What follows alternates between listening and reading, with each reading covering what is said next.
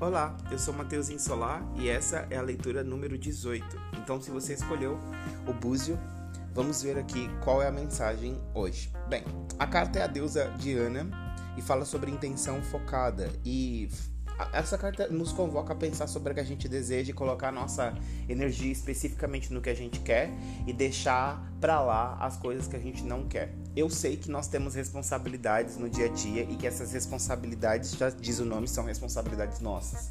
Mas não é porque a gente tem esses compromissos que essas informações precisam ficar o dia inteiro rodando na nossa cabeça.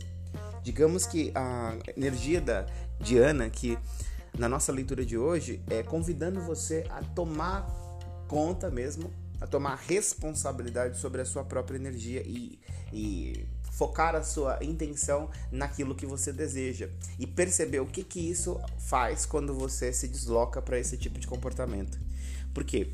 A lei da atração, ela funciona exatamente como você está emitindo, quais vibrações você está enviando para o universo você vai atrair essa vibração na mesma frequência. Quando você coloca a sua intenção naquilo que você quer e naquilo que te faz sentido, que te expande, que traz mais alegria para você, você automaticamente está solicitando para o universo que ele traga mais disso para ti.